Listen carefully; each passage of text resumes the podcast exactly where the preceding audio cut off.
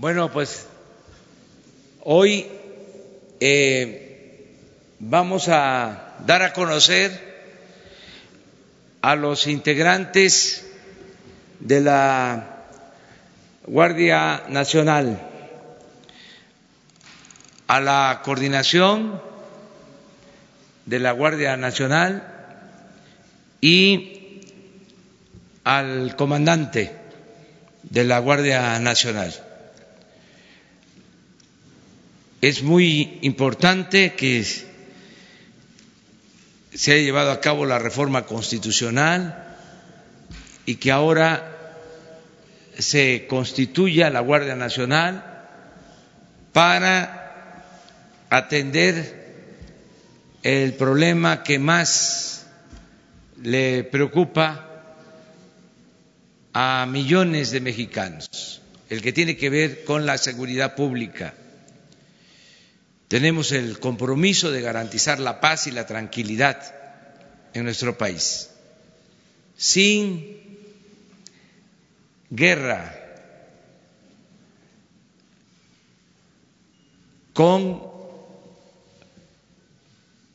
programas para crear oportunidades de empleos, para que haya bienestar en nuestro pueblo, trabajo, buenos salarios, atención a los jóvenes, que haya rectitud en el gobierno, cero corrupción, cero impunidad, y que en esta nueva atmósfera, en este nuevo ambiente, podamos garantizar la seguridad pública. Eh, le voy a dar la palabra al secretario de Seguridad Pública, Alfonso Durazo, para que él dé una introducción, él eh, nos dé un marco de referencia y luego cada uno de los integrantes de la coordinación de la Guardia Nacional y el futuro comandante también eh, se presente ante ustedes. Entonces le damos la palabra a Alfonso Durazo. Gracias, señor presidente. Muy buenos días a todas, a todos ustedes.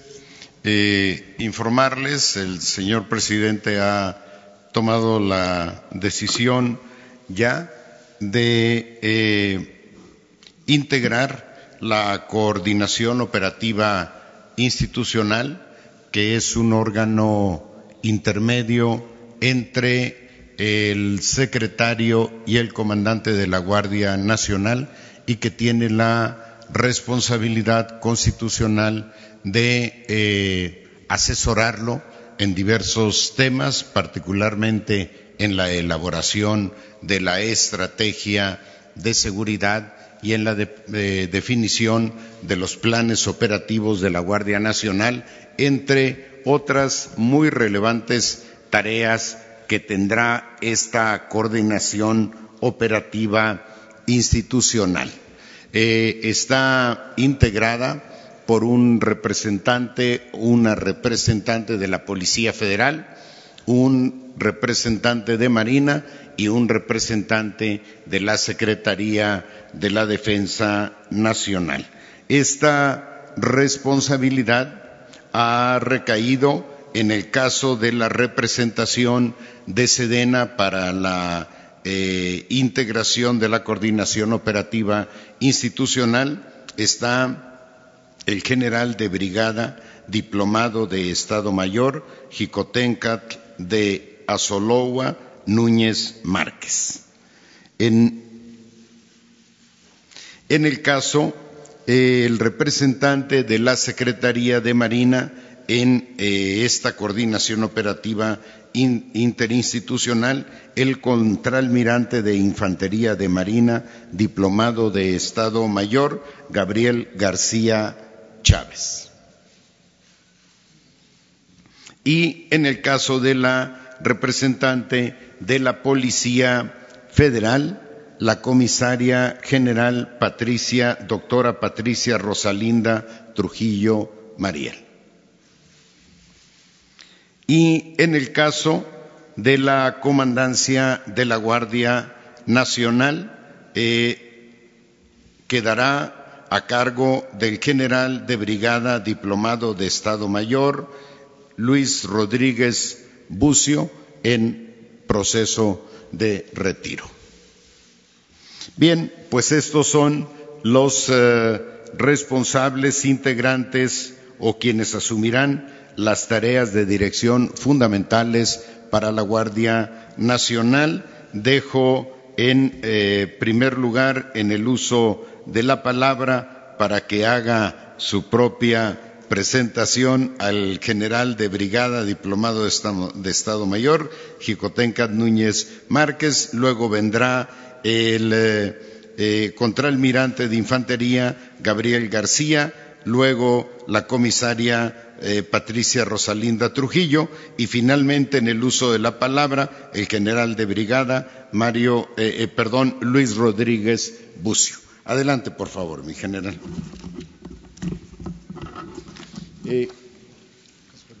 adelante, por favor. Muy buenos días. Soy el general de brigada, diplomado Estado Mayor, Jicotencatl de Azologua Núñez Márquez Ingresé a las Fuerzas Armadas el 1 de agosto de 1976 en el 19 Batallón de Infantería en Petatlán, Guerrero. Después acudí a mi formación académica en el Heroico Colegio Militar, curso de formación de oficiales del Arma de Infantería, en la Escuela Superior de Guerra, la licenciatura en Administración Militar, y en el Colegio de Defensa Nacional para la maestría en Seguridad y Defensa Nacionales. En mis cargos operativos he ocupado los básicos de comandante de sección, compañía, de batallón, de grupo de morteros, en Guerrero, Michoacán, Chihuahua y en actividades de Estado Mayor en las zonas militares 11 en Zacatecas, octava en Reynosa, la 37 en Santa Lucía y en el Estado Mayor de la Secretaría de la Defensa Nacional, como jefes de la sección séptima, operaciones contra el narcotráfico, tercera, operaciones eh, como comandante de la zona militar, quinta zona militar en Chihuahua, Chihuahua, de la 18 zona militar en Pachuca, Hidalgo, y como jefe de Estado Mayor de la primera región militar. Actualmente estoy agregado al cuartel general de la 24 zona militar, esperando la conclusión de mi trámite de retiro que inició en noviembre del 2018 y culminará en julio del 2019. Muchas gracias. Muy bien. Soy el contraalmirante de Infantería Marina Gabriel García Chávez, actualmente retirado. Ingresé a la Heroica Escuela Naval en el año 1978, egresando en 1982. Pasé por diferentes cargos de unidades pequeñas. Comandé el batallón de infantería marina número 11 dos veces, el batallón de servicios de la brigada anfibia de infantería marina número 1 en Tuxpan, el batallón de infantería de marina número 26 en Huatulco y el batallón de infantería marina número 14 en San Blas Nayarit. Mi experiencia en Estado Mayor, fui jefe de la sección segunda de la primera región naval y ahí mismo jefe de la sección primera jefe de la sección primera de la primera brigada de, la sección primera de la primera brigada anfibia. Cursos, el curso de la Escuela Naval, curso de mando, diplomado de Estado Mayor con una maestría en Administración Naval, el curso de Seguridad Nacional con una maestría del mismo nombre. Tengo un diplomado en Derechos Humanos, el curso de comandos en la Brigada Anfibia número uno de Tuxpan, Veracruz. Eh, actualmente estoy retirado y he sido designado para integrarme a la coordinación de la Guardia Nacional. Muchas gracias.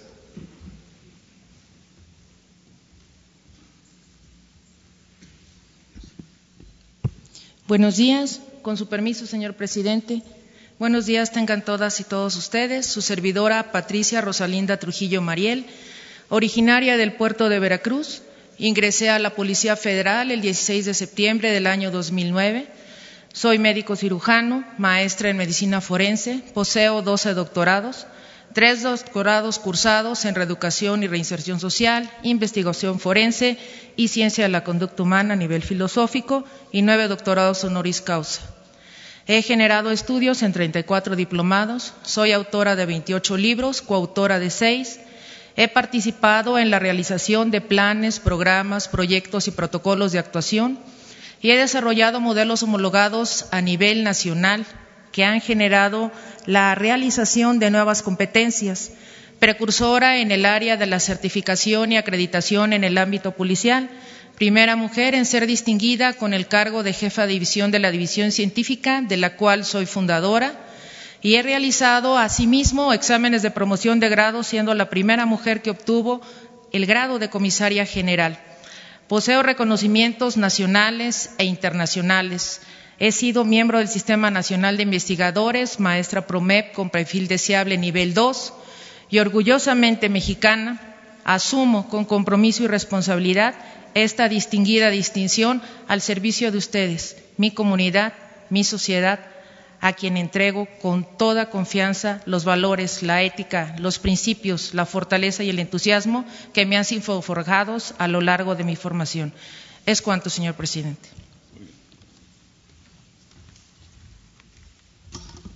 Muy buenos días.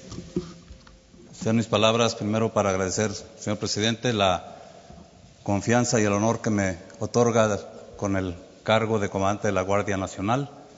Eh, trataré de cumplirlo lo mejor posible gracias a mi experiencia. Mi experiencia está basada en los estudios realizados en el Heroico Colegio Militar como eh, cadete durante cuatro años para egresar como oficial de infantería posteriormente en la Escuela Superior de Guerra el curso de Estado Mayor y la licenciatura en Administración Militar, en el Colegio, el Colegio de Defensa Nacional, eh, la maestría en Seguridad Nacional y posteriormente en el centro de, en el CESNAP de la Secretaría de Marina, un doctorado en Seguridad y Defensa Nacionales. En el extranjero tuve la oportunidad de realizar el curso de Estado Mayor en la República Federal de Alemania. mis eh, experiencias en mando, eh, igual que todos los oficiales del ejército mexicano, eh, como oficial, comandante de sección, de compañía, de batallón. Posteriormente tuve, ejercí cargos en las zonas militares de eh, Tuxpan, Veracruz, como su jefe de Estado Mayor, en Aguascalientes como jefe de Estado Mayor y en Cancún, Quintana Roo, como comandante de la guarnición militar. En el Estado Mayor de la Secretaría de Defensa Nacional, eh, un cargo como eh, director del área de investigación sobre narcotráfico y actualmente me desempeñaba como presidente de la Junta presidente del Consejo de Delegados de la Junta Interamericana de Defensa que tiene sede en Washington, una organización que se creó en 1942, eh, previo al, inicio de la Segunda Guerra Mundial, para preparar de alguna manera lo que se necesitaba en ese tiempo, que era la seguridad colectiva del continente. En el 2006, esta Junta Interamericana de Defensa pasó a, integrarse dentro de la Organización de Estados Americanos con eh, funciones de asesoría en los ámbitos de desastres naturales, eh, búsqueda y rescate, medidas de fomento a la confianza y seguridad, elaboración de libros de defensa, entre otros. Eh, es mi, último cargo y actualmente estoy también en situación ya de trámite de retiro que debe de concluir en el mes de, de agosto un trámite que ya inició el año pasado y está por concluir en el mes de agosto. Muchas gracias. Muy bien. ¿Me permite, presidente, nada más? Eh, complementar la información a ustedes. Ya adelantó el general Bucio que su proceso de reglamentario de retiro eh, fue iniciado desde diciembre pasado, eh, seis meses antes de que se cumpla la edad reglamentaria de retiro, deben iniciar este procedimiento administrativo. Así es que es el caso del general Lucio, cuyo eh, proceso de retiro precisamente eh, concluirá el mes de agosto. El general de brigada Núñez Márquez también ha iniciado su proceso de retiro con eh, reglamentario y habrá de concluir el mes de julio próximo. Aprovecho para informar a ustedes que hoy a las 11 de la mañana el consejero jurídico y un servidor tenemos eh, una reunión en la Junta de Coordinación Política del Senado para entregar ahí eh, el paquete de leyes eh, que complementan el diseño legislativo de la Guardia Nacional. Está la ley de la Guardia Nacional, la ley sobre el uso de la fuerza y la ley sobre el registro de detenidos. Estaremos oportunamente informando sobre los contenidos de estas eh, iniciativas. Gracias, señor presidente. Gracias a ustedes. Bueno, pues esta es la información eh, principal que se da a conocer a todos los ciudadanos, ya hay mando para la Guardia Nacional, la coordinación de este organismo y la eh, comandancia. Como he sabido, se van a unir las corporaciones de tres instituciones. Se une la Policía Federal, la Policía Naval, la Policía Militar y se constituye con esos elementos la Guardia Nacional. Eh, también va a haber necesidad de convocar a nuevos elementos porque se requiere tener presencia en todo el país para garantizar la seguridad pública. En eso estamos. Eh, se espera que pronto ya tengamos 150 coordinaciones de las 266,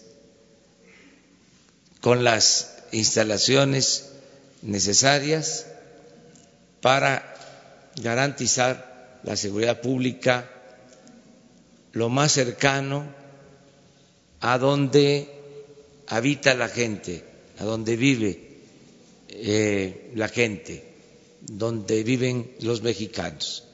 En cada coordinación va eh, a haber esta eh, presencia de la Guardia Nacional. Y nos da mucho gusto que vamos avanzando bien, ya se cuenta también con los recursos para eh, tener esta Guardia Nacional y garantizar la paz y la tranquilidad. Cuidar a los mexicanos. No dejo de señalar que el énfasis, que el objetivo es la seguridad pública. Tenemos que atender la seguridad nacional, la seguridad interior, pero lo más importante es la seguridad pública. Por eso el giro que queremos dar con el acompañamiento de la defensa y protección de los derechos humanos y con el uso regulado de la fuerza el giro que se quiere dar a las instituciones, tanto al ejército como a la marina, para que de defensa nacional se vaya eh, pasando eh, en un proceso gradual, ordenado, eh, formativo a la seguridad pública. Hemos hablado que si se trata de defender a la patria, si se trata de la defensa nacional, todos los mexicanos, como ha sucedido en nuestra historia, estamos eh, dispuestos a defender a nuestra patria. Pero ahora, por las circunstancias, lo prioritario es atender el grave problema de la inseguridad y de la violencia. Y por eso el Estado mexicano, con sus instituciones, afortunadamente se cuenta con instituciones eh, que son profesionales, como el ejército, como la marina, van a ayudar a que se pueda garantizar la paz y la tranquilidad en el país. Eh, ese es el paso que se está dando. No quiero dejar también de mencionar que el sustento, la base de toda la política de seguridad eh, estriba en el bienestar del pueblo, porque la paz y la tranquilidad son frutos de la justicia. La base, los cimientos para que haya la seguridad es el crecimiento económico, es el empleo, son los salarios bien pagados, la atención a los jóvenes, el derecho a la educación, el derecho a la salud, la felicidad del pueblo. Eso hace la diferencia con la política que se venía imponiendo, así como enajenados pensaban que solo con la fuerza se podía resolver el problema de la inseguridad y de la violencia. Cuando lo principal es atender las causas que originan la violencia. ¿Se acuerdan lo que hacían? Que manifestaban que iba a haber mano dura, que no les iba a temblar la mano, hasta aparecían en mensajes. Eh, de televisión diciendo no nos va a temblar la mano, la ley es la ley, queriendo resolver los problemas solo con medidas coercitivas, con cárceles, con amenazas de mano dura. Y al mismo tiempo, este, saqueando al país y dejando al pueblo en condiciones de indefensión, de desamparo, en la pobreza, abandonando a los jóvenes. ¿Cómo se va a resolver el problema de la inseguridad y de la violencia si se le da la espalda a los jóvenes? Hay 16 millones de jóvenes en pobreza en el país. ¿Qué hicieron? ¿Atendieron a los jóvenes? No, solo los etiquetaron llamándoles ninis, que ni estudian ni trabajan. Pero nunca hicieron nada por los jóvenes.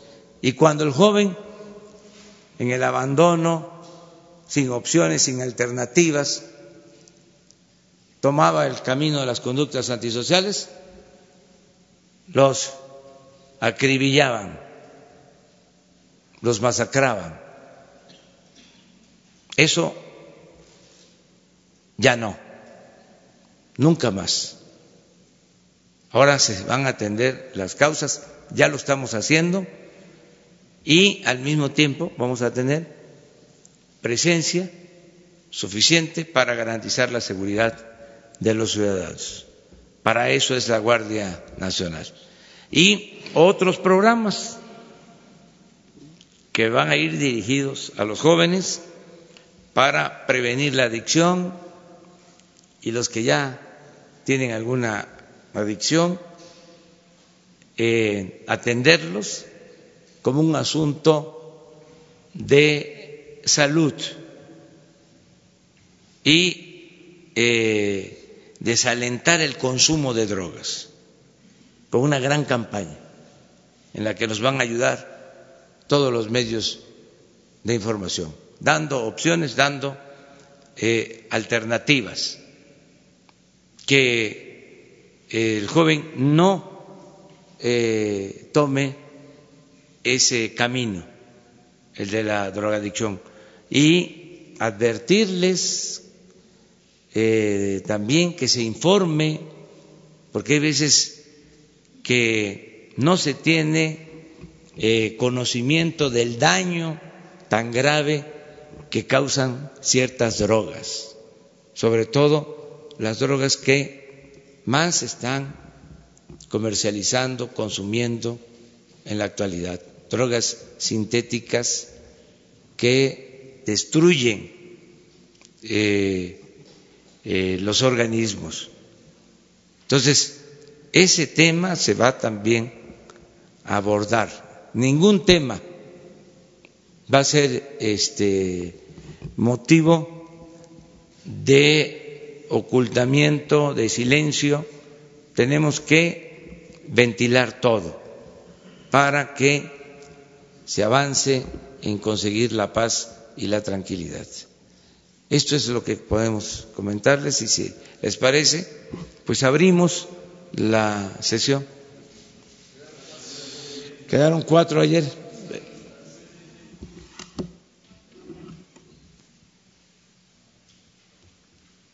A ver, el primero que quedó de ayer. Adelante.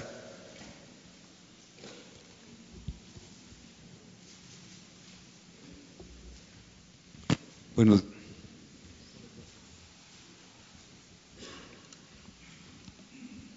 buenos días, señor presidente. Carlos Pozos, reportero de Líderes Mexicanos y Petróleo y Energía.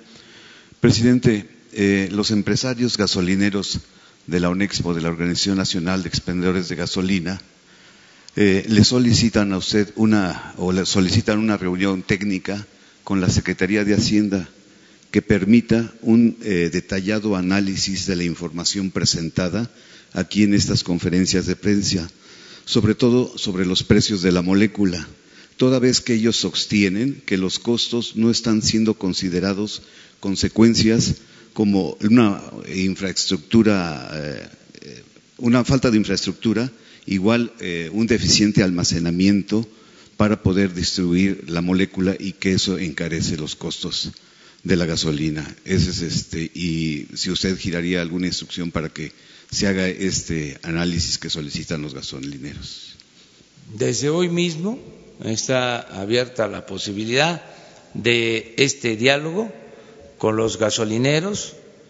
Le voy a pedir al subsecretario de Hacienda, que es el encargado del análisis de los precios de eh, las gasolinas y del diésel, del gas, de la luz, Arturo Herrera, va a atenderlos eh, desde hoy mismo para este que se les informe sobre los datos que se tienen, escucharlos, este, tomar en cuenta sus puntos de vista y que se busque por la vía del diálogo, del entendimiento, un acuerdo. Lo que queremos es que no se afecte a los consumidores de gasolinas, porque hay la decisión de no aumentar el precio en términos reales por parte del gobierno y lo estamos cumpliendo. Sin embargo, en algunos casos eh, hay aumentos porque han crecido los márgenes de utilidad de las eh, empresas que administran las gasolineras. Entonces, qué bien que se van a sentar para que se haga un análisis sobre el comportamiento de los precios. El lunes no habrá una santa inquisición. No, pero sí vamos a empezar, porque esto es bueno, la transparencia, el quién es quién en los precios de las gasolinas y este pues los que están vendiendo caro yo creo que no van a querer salir de nuevo en la lista del próximo lunes. Y los que están vendiendo barato, pues va a ser un reconocimiento a ellos, porque todos tenemos que portarnos bien, todos los ciudadanos. Esto no es tarea de un solo hombre, de los servidores públicos, es asunto de todos el que este, se logren los cambios en el país, que se acabe con la corrupción, con los abusos. Eh, todos tenemos que ayudar y hay voluntad para eso. Es cosa de ponernos de acuerdo. Mi segunda pregunta, presidente. La frase de Porfirio Díaz, tan lejos de Dios y tan cerca de Estados Unidos. Se la pregunto, ¿cómo vamos a aprovechar la cercanía y los recursos compartidos que tenemos en, petróleo, específicamente en aguas profundas. ¿Cuál va a ser nuestra política respecto a cooperación binacional México-Estados Unidos, toda vez que el viernes usted se reunirá en la undécima cumbre de empresarios y líderes de México-Estados Unidos, en donde estará presente Wilbur Ross, secretario de Comercio. Le pregunto, ¿ahí hablará usted de la ratificación del TECMEC? Sí, Voy a asistir a esta reunión eh, mañana en Mérida, Yucatán. Y es una reunión muy importante con eh, inversionistas y con representantes del sector empresarial, tanto de Estados Unidos como de México, para promover la inversión extranjera. Estoy invitado, voy a asistir y es un buen encuentro. Nosotros tenemos eh, una relación económica, comercial eh, muy importante con el gobierno y con eh, los Estados Unidos de Norteamérica. Todo esto, pues por razones de geopolítica, de vecindad, son 3.180 kilómetros de frontera. Eh, cuando Porfirio Díaz pronuncia esa frase, o cuando se le atribuye a Porfirio Díaz esa frase, eh, se, planteaba que había que diversificar nuestra relación eh, económica y comercial y se logró en ese periodo. Había mucha inversión europea en México, no solo la inversión estadounidense. Se decía también de que no había que poner todos los huevos en una sola canasta, que por lo mismo era recomendable diversificar la relación. Nosotros, eh, desde luego que buscamos tener relación con todos los países del mundo, pero nos importa mucho mantener buenas relaciones con el gobierno de Estados Unidos. Por eso, eh, nuestra decisión de apoyar el Tratado de Libre Comercio con Estados Unidos y con Canadá. Eh, no eh, fuimos un obstáculo cuando se renegoció el tratado. Solo eh, hubo un desacuerdo en el tema energético que afortunadamente se resolvió porque se quería eh, poner todo un capítulo muy extenso sobre el tema energético de manera respetuosa dijimos que eso no lo podíamos aceptar por eh, asunto de soberanía. Nosotros consideramos que México debe manejar con libertad, con soberanía, sus recursos naturales y en particular el petróleo. Ellos este, lo entendieron y ese capítulo extenso se redujo a dos párrafos que reafirman el derecho de México a manejar sus recursos naturales con libertad y soberanía.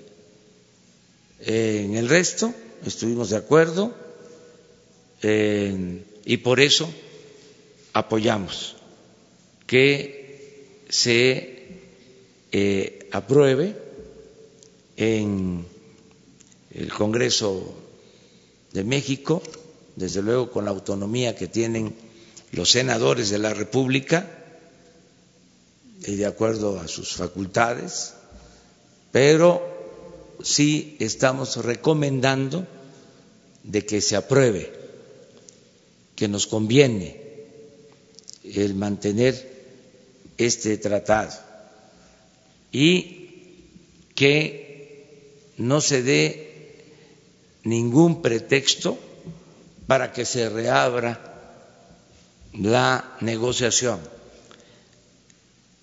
Y si nosotros cumplimos, pedir que el gobierno de Estados Unidos haga lo propio, independientemente de cuál sea la correlación de fuerza que exista en el Congreso de Estados Unidos.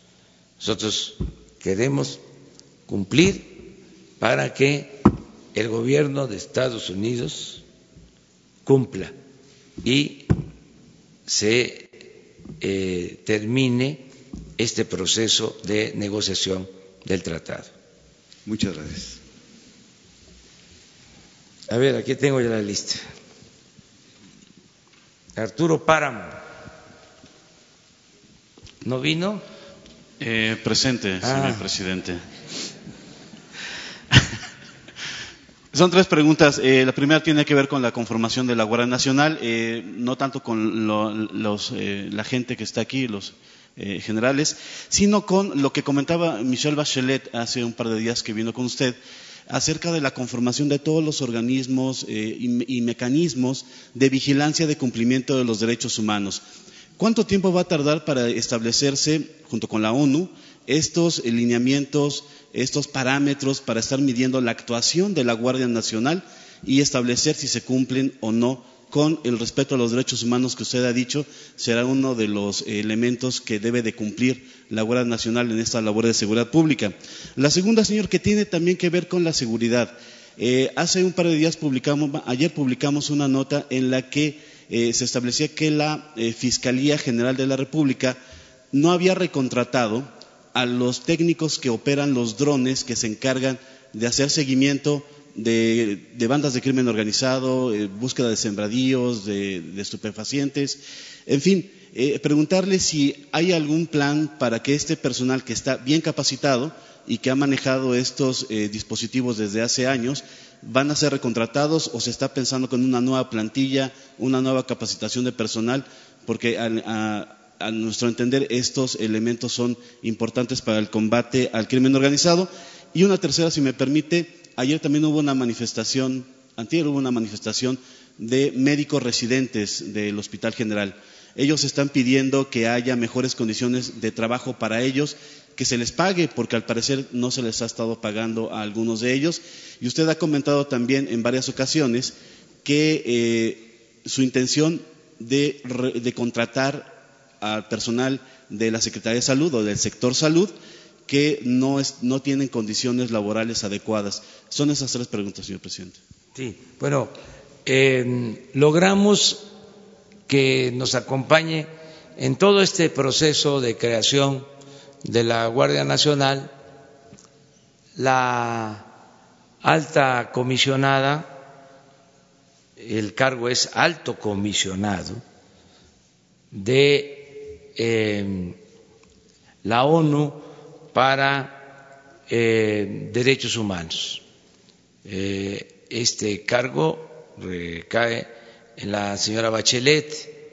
Se logró la firma de un acuerdo para que haya asistencia de eh, este organismo en todo el proceso de conformación de la Guardia Nacional para garantizar los derechos humanos.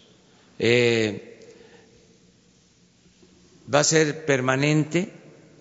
Nosotros hemos eh, definido como política el que se abra el país a la observación de organismos internacionales. A diferencia de lo que pasaba anteriormente, de que no se permitía o había discrepancias o no se daban facilidades a organismos internacionales para observar sobre estos temas, nosotros tenemos las puertas abiertas. Entonces, el tiempo que sea necesario. Estamos acudiendo mucho a la ONU, eh, no solo en lo que tiene que ver con derechos humanos, también en temas de transparencia, en lo que corresponde a compras, a el manejo de eh, licitaciones, de eh, las características de los proveedores. Por ejemplo, ya pronto eh, se va a dar a conocer todo lo relacionado con la venta de los aviones del gobierno y tenemos acompañamiento de la ONU en la venta de los aviones y de los helicópteros del gobierno. Tenemos acompañamiento de la ONU en la compra de medicamentos y así eh, en otros eh, aspectos. Lo segundo. El asunto de los drones. Sí, miren, eh, había también un desbarajuste, un desorden en la contratación de todos estos equipos. Eh, cada dependencia eh, compraba, rentaba equipos de cómputo, sistemas electrónicos, y hay una cantidad de equipos por todos lados eh, compromisos de pago de millones de pesos, contratos establecidos. Bueno, el Bansefin, que es el único banco que dejaron, porque todos los demás, como es de dominio público, volaron pues el Bansefin rentaba su sistema de cómputo y pagaba un dineral. Y así está en todo el gobierno. Hacían su agosto vendiendo, rentando equipos. Se puso de moda lo de la conectividad. De repente la innovación tecnológica este, se elevó a rango supremo y proliferaron los negocios hechos al amparo del poder público. Eh, ustedes van a tener información pronto de la contratación de equipos que se hicieron en gobernación y en otras dependencias. Este, millonarios contratos. Entonces todo esto va a salir este, a la luz porque fue un exceso. Entonces lo primero que se hizo es poner orden, decir, no se compran equipos nuevos, se creó una comisión que es la única autorizada para eh, revisar contratos y eh, reconocer eh, esos compromisos. Pronto vamos a, tener un informe em, sobre este tema.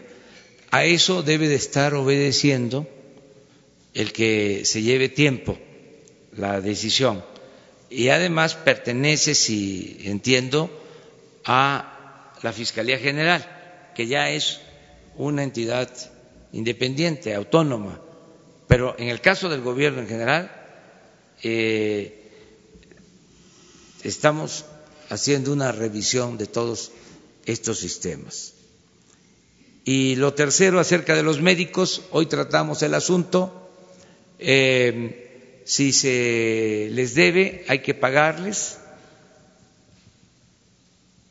También decirles que estamos eh, decididos a federalizar todo el sistema de salud y esto va a significar, va a implicar, lleva aparejado el que se vaya regularizando la situación de muchos médicos y de enfermeras que están trabajando por honorarios de manera eventual, pero les he dicho que lo vamos a hacer de manera ordenada, poco a poco, porque son 80 mil trabajadores del sector salud que están trabajando como eventuales, este, sin basificación. Entonces no podemos hacer de la noche a la mañana. Vamos a empezar eh, con eh, algunos estados ya. Eh, se está trabajando en ese propósito y se va a atender la demanda de los médicos para que no se les eh, eh, deje de pagar lo que por derecho les corresponde.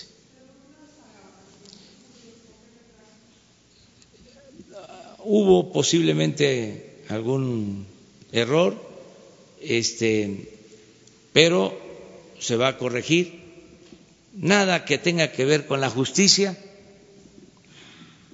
se va a tolerar.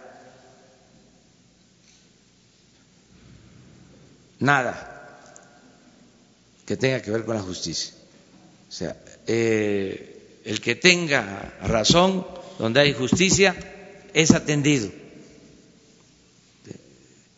Este, y también estamos conscientes que ahora, como ya no hay privilegios para algunos dirigentes, pues este aprovechan también el viaje para este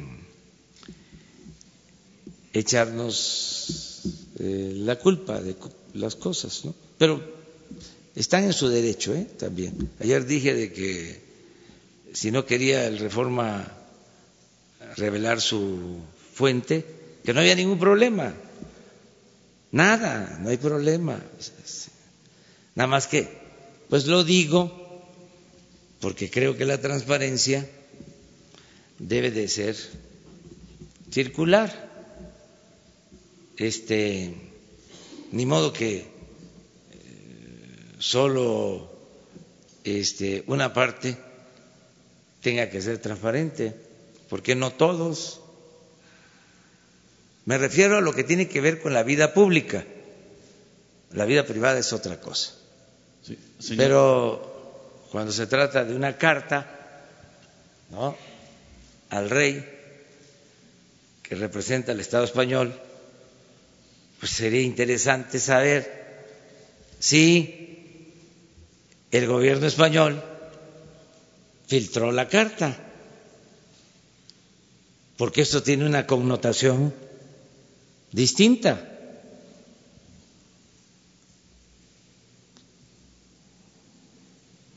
Como un gobierno le filtra una carta a un periódico mexicano, un gobierno extranjero. Y tampoco creo que pase nada, sino es hacer la vida pública cada vez más pública. No sucede nada. Que se tranquilicen, que se serenen los expertos.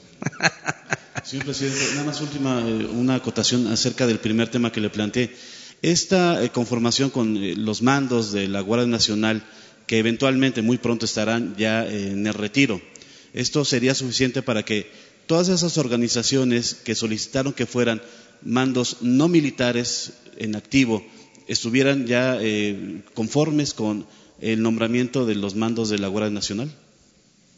Sí, este, se acordó al interior de, del Comité de Seguridad este, escuchar ese punto de vista. O sea, nosotros no actuamos con cerrazón, este, siempre escuchamos. Y si es eh, posible y si no afecta lo sustancial, es decir, en este caso, el que opere bien la Guardia Nacional y que sean este, militares en proceso de retiro, pues este, se vio de que era posible eh, satisfacer esa petición. No tenemos ninguna intención de aferrarnos este, somos tercos en otras cosas. Por ejemplo, eh, somos eh, necios, eh, ¿cómo es que se dice suavemente? Perseverantes. Es el sinónimo. Más exquisito. Perseverantes en acabar con la corrupción. O sea, eso sí, ni un paso atrás, ni siquiera para tomar impulso. Cero corrupción, cero impunidad. Ahí sí, intransigencia, porque eso es lo que más daña a México. Ese es el cáncer que estaba destruyendo al país. Vamos a terminar con la lista, ya faltan pocos. Va Guillermo Cruz.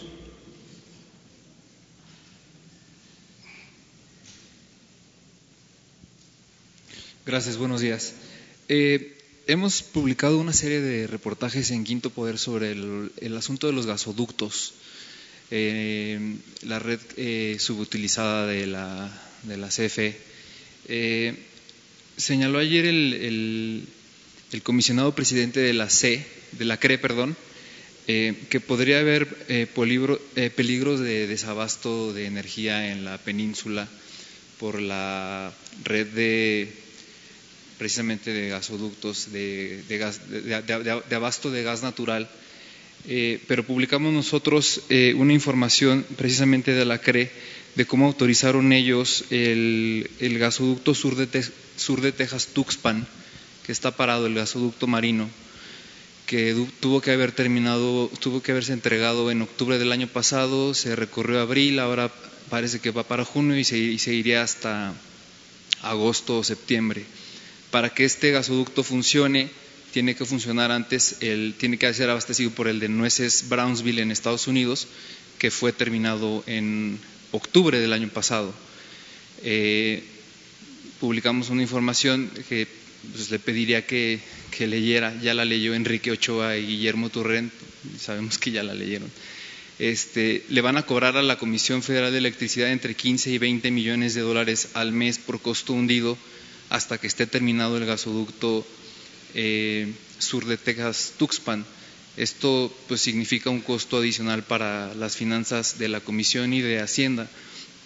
Preguntarle qué piensa sobre lo que dice la Comisión Reguladora de Energía y esta eh, situación que pues parece que le va a costar más y más dinero a la Comisión Federal de Electricidad. Ese sería el, primer tema que, quisiera abordar.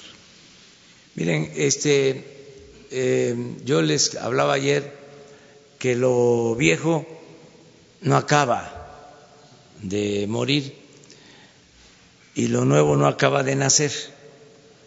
Estamos en un proceso de transición. Entonces, todavía hay en el gobierno actual muchos eh, funcionarios que obedecen a intereses de los que dominaban en el país, de los que mandaban en el país, son como empleados de los grupos de intereses creados que tenían tomado el gobierno. El gobierno estaba secuestrado. Este, al servicio de una minoría para hacer negocios jugosos casi todas las áreas del gobierno. Entonces todavía hay representantes de esos grupos en el gobierno y la mentalidad neoliberal. Imagínense 36 años de predominio de el neoliberalismo, que yo llamo neoporfirismo, es un asunto de mentalidad. Entonces, todo esto tiene que ir cambiando, lleva tiempo, es una mentalidad arraigada. Les enseñaron a hacer las cosas de esa manera, pues fueron 36 años, se crearon escuelas, universidades, se pontificó el modelo económico que se impuso. Entonces está costando trabajo que se entienda. Por eso las declaraciones, en este caso del presidente de la CRE, que viene de el antiguo régimen, fue consejero de Pemex. Por ejemplo, él autorizó la compra de la planta de fertilizante más cara del mundo, una planta de fertilizante que costaba cuando mucho 50 millones de dólares y la compraron en 500 millones de dólares. 450 millones de dólares de utilidad a costa del erario, del presupuesto. Y él lo autorizó Y ahora está en la CRE y diciendo que nos vamos a quedar sin gas. ¿Saben qué decían en la época de Salinas cuando se empezó a alentar la privatización en la industria eléctrica? Que nos íbamos a quedar sin luz. Así engañaron. ¿Se acuerdan? Bueno, ustedes no, están jovencitos. Pero cuando iban a entregar teléfonos de México, hubo una campaña previa. Los que tienen más edad, a lo mejor lo recuerdan, o los investigadores, porque ahí están las hemerotecas. Una campaña de desprestigio a teléfonos de México, cuando era público, cuando era pública la empresa, que no servía, que era un desastre, que este cobraban muchísimo, que era ineficiente. Fueron preparando el terreno para entregar la empresa pública. Eso de que nos íbamos a quedar sin luz, pues lo mismo, eh, modificaron en 1992 una ley secundaria durante el gobierno Salinas para empezar a dar las concesiones a empresas extranjeras que generaran energía eléctrica y ahora estamos comprando la mitad de la energía eléctrica que consumimos empresas extranjeras a las que se les entrega hasta subsidio. El subsidio no es al consumidor, como nos hicieron creer durante mucho tiempo.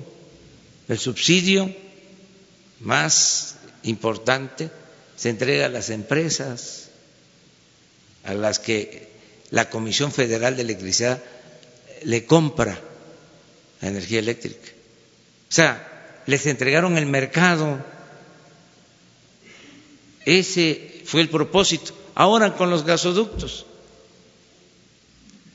Qué bueno que están investigando. Sí, me parece que el punto en este caso es, eh, la CRE cuestiona eh, que los gasoductos eh, no ofrecen eh, la capacidad necesaria, pero la CRE en otro momento autorizó estos gasoductos. Sí, pero no es cierto de que nos vamos a quedar sin gas. Incluso ahora han habido apagones en el sureste y se está investigando porque puede ser hasta sabotaje por los intereses ¿Existe esa que posibilidad existen. de que sea sabotaje? no lo descartamos Porque los dos apagones han tenido que ver ¿sí? con incendios en los mismos sitios. Eh, sobre los ductos, claro, fueron contratos leoninos que se entregaron. Ahora resulta que si están parados, en efecto, hay que estar pagando una multa. Se está renegociando este asunto, porque fue un abuso. Saben, nada más explicar que se hacen estos contratos, las empresas construyen los gasoductos, les paga este, la Comisión Federal de Electricidad a precios alzados, porque va a terminar pagando en 20 años, 25 años, hasta ocho veces su costo. Si un gasoducto, repito, cuesta mil millones de dólares, se va a terminar pagando ocho mil millones de dólares. Sí, el de, el de sur de Texas, Tuxpan, cuesta 10 mil millones de dólares. Sí. Es una cantidad que si no se busca una renegociación, este quiebra la Comisión Federal de Electricidad. Pero lo peor de todo, que eso no se da en ningún país del mundo, y ahí se los dejo de tarea. para que se investigue. Lo peor es que los gasoductos no pasan a ser parte, no pasan a ser propiedad de la Comisión Federal de Electricidad, sino son propiedad del que los construye, aunque lo paga la Comisión Federal de Electricidad. A ver, ¿en dónde? ¿En qué país del mundo suceden estas cosas? Pues este era una política de saqueo descarado. Entonces, por eso eh, tenemos que seguir la limpia para eh, beneficio de los ciudadanos. Sí, eh, sobre el tema de los médicos, solamente una acotación. Eh, al margen de que no se les ha pagado los, los salarios, había una cuestión adicional sobre un, un, bono que se les entrega y que se les había dicho que se les va a retirar y tiene que ver con una norma que se publicó en noviembre del año pasado eh, por la cual digamos se les considera bajo una figura de becarios pero en realidad eh, están eh, considerados como funcionarios porque se les descuenta ISR. En, esta, en este trato, que, en, esta, digamos, en esta atención que se le va a dar al tema, eh, se resolverá esta figura jurídica para que tengan certeza ellos, digamos, al, al, quedar ya, digamos, como, como trabajadores del Estado todo lo que no sea tiene, legal. Porque no tiene que ver solamente con, con, el salario, sino también con, con que, es decir, cuando se les haga su próximo pago de nómina, se les va a quitar un, dinero que ya habían recibido y que les corresponde por ley, ¿no? Eh, entonces, eh, cuando termina el, el, sexenio anterior, se les dice, ok, trabajas como becario, pero te cobro impuestos como si fueras en realidad un trabajador, ¿no? Esa es una de las partes del problema y que está contenida en una norma eh, en, Hacienda, ¿no? Ese es uno de sus reclamos. Pues que se revise y si es justo y es legal, aunque lo hayan hecho este eh, de la administración anterior, pues se tiene que respetar. Es una norma que, si no me equivoco, fue publicada el 5 de noviembre de 2018. Sí, sí, sí. Así hay muchas cosas. Que antes de irse, este, se les hizo fácil eh, comprometer recursos. Eh, pero si ya está este, el acuerdo y este, es un asunto de justicia, se debe de cumplir. Y la última, si me lo permite. Eh, usted comentó el lunes sobre el trabajo en conjunto que hace con el, gobierno de Guanajuato por el asunto de eh, el combate a la, a la inseguridad. Eh, ellos están, y aprovechando también el nombramiento del, del, del titular de la Guardia Nacional, anunciaron la utilización de vehículos decomisados a, delincuentes que serán empleados para eh, ser utilizados como patrullas. Eh, entonces, en lugar de gastar en la compra de, vehículos como, como, patrullas, los mismos autos que utilizaban los delincuentes serán utilizados para combatir a los criminales. Eso en un primer sentido, ¿qué opina usted de eso? Si es una facultad de ellos, del gobierno estatal, son libres porque es un gobierno independiente, soberano. Nosotros no vamos a hacer eso. O sea, eh, la Guardia Nacional va a tener sus propios este, vehículos, vamos a procurar, eso sí, qué vehículos, qué uniformes, qué incluso eh, el armamento permitido, todo se haga en las fábricas de la Secretaría de la Defensa. Y en el sentido de la este Guardia Nacional, ¿hay un plan específico para Guanajuato, que es el estado con mayores índices de criminalidad? Sí, desde luego. Todo, todos los estados están incluidos. Bueno, no falta nada más Marco Antonio Olvera. Buenos días, presidente. Marco Antonio Olvera, corresponsal de Latino, California. Ustedes han dicho en repetidas ocasiones que no cesará en combatir a la corrupción. En Manzanillo, Colima, hay un capitán de nombre Héctor Mora, eh, que es encargado de la, la API, y eh, ha sido acusado en el 2013-2006 de desvíos millonarios y actualmente no ha hecho su declaración patrimonial de tres empresas que tiene como dueño. ¿Qué va a hacer con esos funcionarios, presidente? Porque tal parece que esos funcionarios, como usted dice, se han convertido en pues, elementos del viejo caballo de Troya de la mítica eh, Grecia y hoy en el elefante reumático del siglo XXI, en su gobierno y en México. ¿Qué va a hacer con esos funcionarios? ¿Los va a retirar? ¿Los va a investigar? Porque esos son los que están haciendo que eh, su gobierno no avance y que se quede estático. Se van a este, retirar todos esos funcionarios. Ya. y en este, especial de este capitán. Tenemos muy malos reportes de la aduana de Manzanillo se va a limpiar por completo la aduana de Manzanillo. Y de una vez aprovecho para decirles que vamos a limpiar de corrupción las aduanas.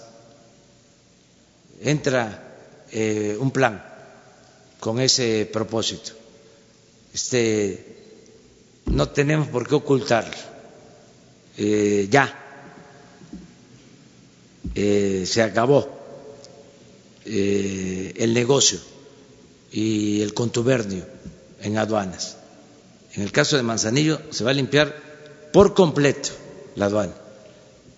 Se llegó al extremo en Manzanillo para que vean que sí estamos informados.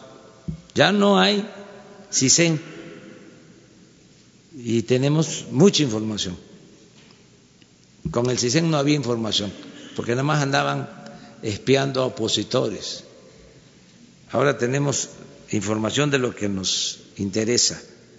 Bueno, y una fue ah, una comisión a la aduana de Manzanillo del más alto nivel. De ahí, estando la comisión del más alto nivel, se enteraron de actos de corrupción. Entonces, nos informaron y ya se está procediendo. Pero no solo es ese caso. Hay de una vez les digo este, a los corruptos que eh, presenten sus renuncias, porque así a lo mejor ni se va a enterar la gente. Si se aferran pensando que se van a colar, no lo van a lograr. Y cuidando los procedimientos legales y no afectando la dignidad, a veces van a ser eh, expuestos lampareados. No tiene caso. Ya se acabó la corrupción. Toc, toc, toc, toc. Hay que tocarle la puerta. Ya se acabó la corrupción y la impunidad. Y una pregunta para el secretario general Sandoval, si me lo permite, por favor.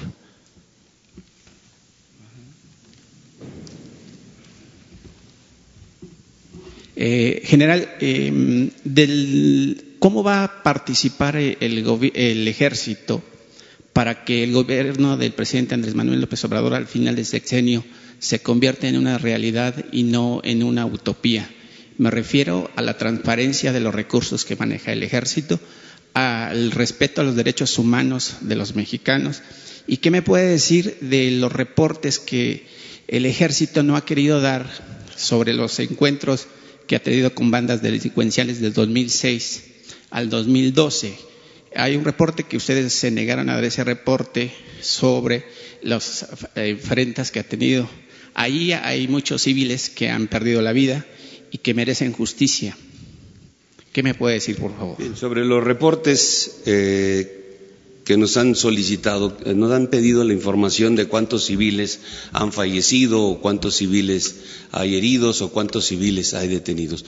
Nosotros en nuestra función, eh, en nuestra actividad que realizamos, cuando hay una agresión, cuando hay detenciones, se ponen a disposición de las autoridades correspondientes.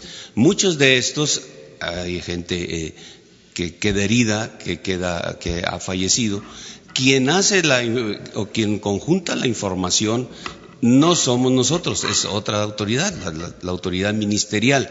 Ellos son los que llevan la, la, eh, la, información de todos estos eventos y llevan el seguimiento. Si en un momento una persona que resultó herido, un agresor que resultó herido en, dentro de, de esta actividad desarrollada en contra de, nuestra, de nuestro personal, tratando de quitarles la vida a nuestro personal, queda a disposición de la autoridad ministerial y ellos le dan el seguimiento. Ese quizá en algún momento habrá eh, algunos de, estos eh, agresores que fallezcan, pero entonces no, llevamos nosotros la información, por eso no la tenemos eh, registrada en su totalidad. Sí tenemos la cantidad de agresiones que ha sufrido nuestro personal en todo el territorio nacional cuando los delincuentes tratan de quitarle la vida a nuestro personal y como consecuencia respondemos a eso. Pero el seguimiento de, los heridos, de los que están detenidos, de si salieron o no de, este, eh, de las prisiones, eso no lo llevamos, no la tenemos, no somos la autoridad responsable de esta situación. En cuanto a los derechos humanos, eh, ya se ha mencionado, es una eh, política que ya nos dio el, señor presidente. En esta creación de la Guardia Nacional vamos a tener una gran tarea en la conformación de esta y en eh, la capacitación de mayor o, más puntualizada en derechos humanos y en el uso de la fuerza. Nuestro personal que va a pasar a, esta estructura se le va, ya se le está dando, de hecho, una capacitación todavía mayor, derechos humanos, uso de la fuerza y en lo que es eh, la actividad policial. No nos esperamos a que estuviera ya la instrucción del señor presidente fue empezar a la capacitación de todo el personal militar, el personal de la policía militar que iba a formar parte de esta estructura para que, fuéramos avanzando. Y es lo que hemos hecho desde eh, que nos dio la instrucción en, en diciembre entonces, este personal militar de la, policía está capacitándose en eso, porque esa es la instrucción, darle mayor relevancia al respeto a los derechos humanos, la mayor capacitación posible. Hemos estado eh, también, eh, pues, eh, buscando los apoyos de diferentes organizaciones. Tenemos la Universidad de la Seguridad en Nuevo León, que nos está apoyando en el ámbito policial, tenemos eh, también este, la Comisión Nacional de Derechos Humanos, también está participando en la capacitación de nuestro personal, inclusive todo el tiempo ha participado, tenemos convenios con, con la Comisión para poder desarrollar todos los programas de, capacitación de derechos humanos. Tenemos con el, eh, el, CICR de la Cruz Roja, también nos apoya en el ámbito de la, de la capacitación de esta, de esta naturaleza. Entonces, hemos estado cubriendo esta parte. Y el tema económico, que obviamente el presidente dice que debe de haber una austeridad, y yo no sé si el ejército pase por esa regla, que también debe de ser austeros.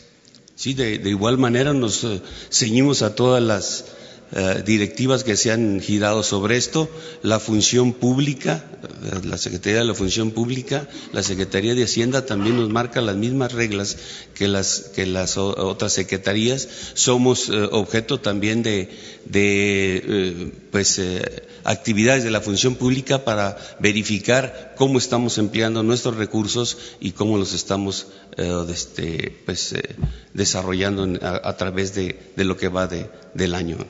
Una cuestionamiento. Con el tema de las refriegas con los grupos delincuenciales, que desgraciadamente ahí pasan algunos ciudadanos pues porque pasaban en ese momento. Ustedes van a tener un registro a partir de que ustedes dicen que no tienen el registro de 2006 al 2018. Ahora, pues con el respeto a los derechos humanos, habrá un CARDEX o algún itinerario donde se vaya registrando cuáles son civiles y cuáles son militares o de la Guardia Nacional o de la Policía Federal o de la Marina. Ya, sobre ese particular, precisamente en relación a, aunque no somos la autoridad que tenga que llevar esa situación, vamos a estar en contacto con la dependencia que lo lleva, los ministerios, eh, los ministerios públicos, para poder tener la información. La vamos a solicitar eh, previendo que nuevamente nos vuelvan a pedir la información y poder contestar, obviamente coordinados con, con quien es el responsable de llevar esto. En los casos en los que en algún momento eh, causamos un, daño a, algún miembro de la sociedad porque pasaba por ese punto, eh, por alguna situación eh, fue ajeno a los hechos, eso sí los tenemos registrados porque inclusive tenemos una unidad de vinculación ciudadana que se encarga de precisamente atender esta, esta situación. Ellos toman contacto con, con las personas que en algún momento fueron heridas por nuestro personal como resultado de la respuesta a una agresión que se nos hizo por parte de, de miembros de la delincuencia organizada. Ellos eh, entran en contacto con, estas eh, personas y se encargan de ayudarles al proceso, ya sea de, resarcir el daño por parte de, la, de nuestra secretaría o también este, en algún momento entrar en contacto con la unidad de, atención a víctimas y este, hacen, se encargan de acompañarlos en el proceso para que puedan este, pues, eh, resarcírseles el daño. Estoy orgulloso de ustedes, ¿eh? Qué buen nivel de las preguntas. Nada más que no nos podemos pasar aquí todo el día, este, porque tenemos trabajo. A ver, nada más ella.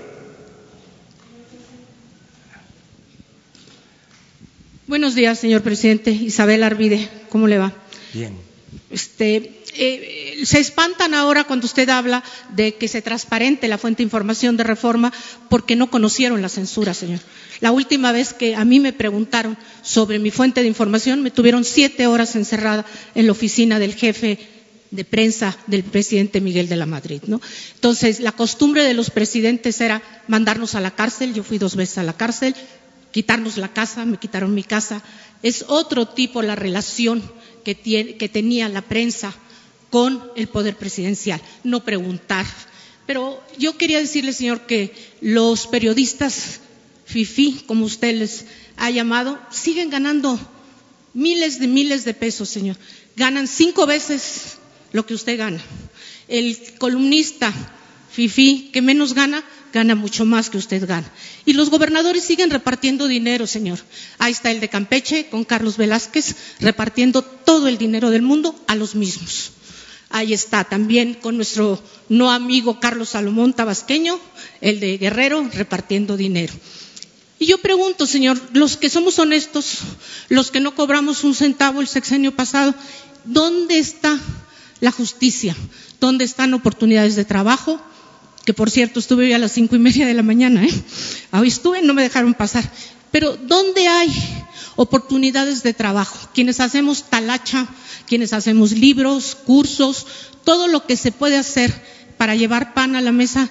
Tenemos cuatro meses, señor, que los jefes de prensa o quien exista en este país no tienen un espacio para el trabajo.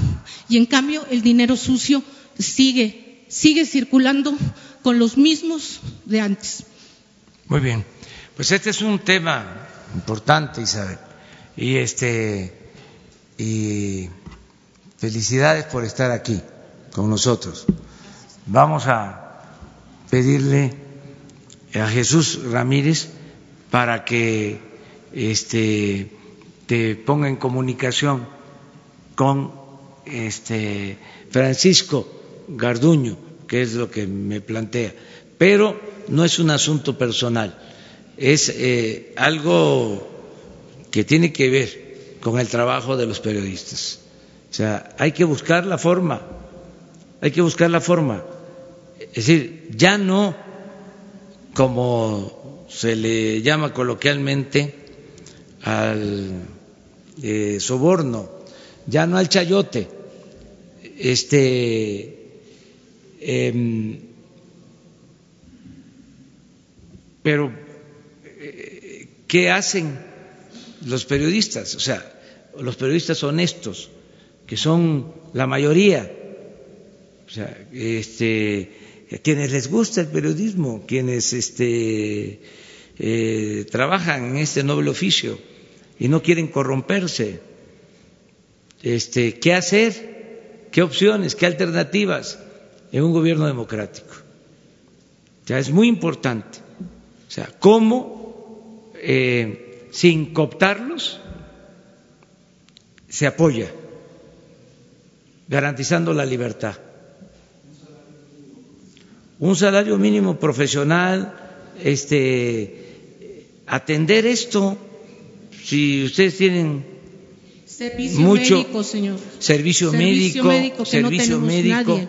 Eso sí lo podemos Para el nosotros. retiro. Yo tengo resolver. 43 años, señor, 43 años y nunca he dejado de escribir. Y nunca en ningún periódico, y he trabajado en los principales, me pagaron seguro social. Sí. Y en provincia es todavía peor, ¿no? Entonces, le llevo un año y no hay cómo retirarse.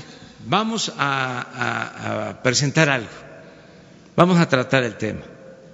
O sea, vamos a buscar opciones, alternativas. Fíjense, ahora viene lo del aniversario de la libertad de prensa. Me están invitando para los premios de periodismo. Estaba yo pensando, este, esto puede ser una eh, opción, puede ser una alternativa, Eh, siendo muy respetuosos. Si lo que necesitamos, la verdad, es pensamiento crítico, no vasallos. ¿Cuál era la consigna de antes? Obedecer y callar. No queremos eso. Este, buscar la forma de apoyar. Em, por tantos periodistas, ¿sí? héroes que han habido. ¿no? Me, dio mucho gusto ayer, por ejemplo, estaban los bisnietos de los Flores Magón. No recuerdo ahora, hay un periodista extraordinario, olvidado, famosísimo, Paulino, me voy a acordar su apellido, que fue de los precursores del movimiento revolucionario. Este, qué bárbaro. Es que ya se me patina un poco. Este,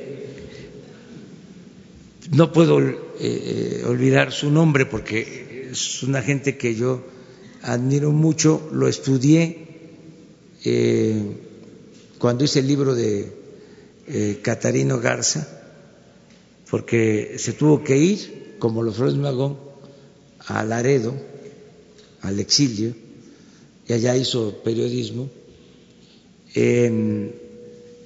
Luego, después de años de luchar contra la dictadura, de salvarse este, eh, de milagro, triunfa la revolución, él representa a los zapatistas en la convención de Aguascalientes y regresa, creo que en el 14, en el 15, y lo asesinan. Y ahora una nieta de él me pide que yo vaya a la casa donde vivió a poner una placa. Este, porque es un héroe anónimo, o sea, un periodista, eh, Paulino Martínez. Paulino Martínez, qué bueno que lo estamos recordando.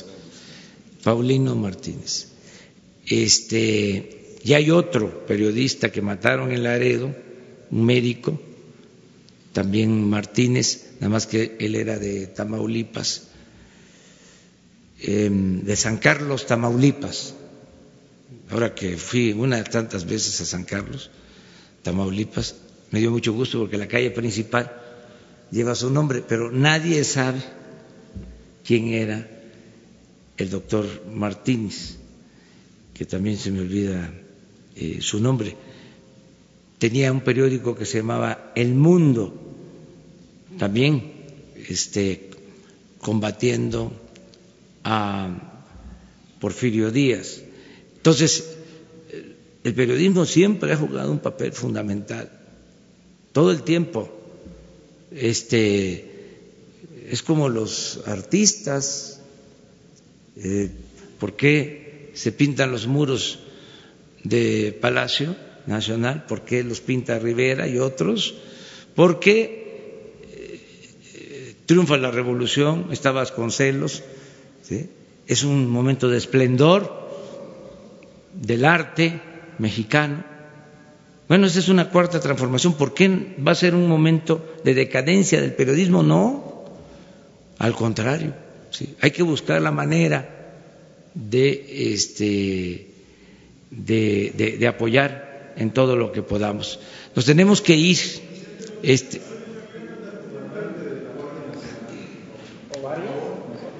bueno, ¿por qué no hacemos una cosa? Este, ¿por qué no? Eh, hoy ya está eh, muy saturado todo, pero que Jesús organice con el comandante de la Guardia y con los tres miembros que son extraordinarios, los tres miembros de la coordinación, eh, un encuentro con ustedes, si les parece. De los mexicanos que radicamos en Estados Unidos. ¿Para qué? Mexicanos que radicamos en Estados ¿Sobre este tema? No, no, sobre lo que nos hacen allá los consulados, la, las... Ah, bueno, sí, pero eso vamos a seguir. Mañana estamos aquí. Mañana yo estoy aquí también, pero me refiero a lo de la guardia. Podría ser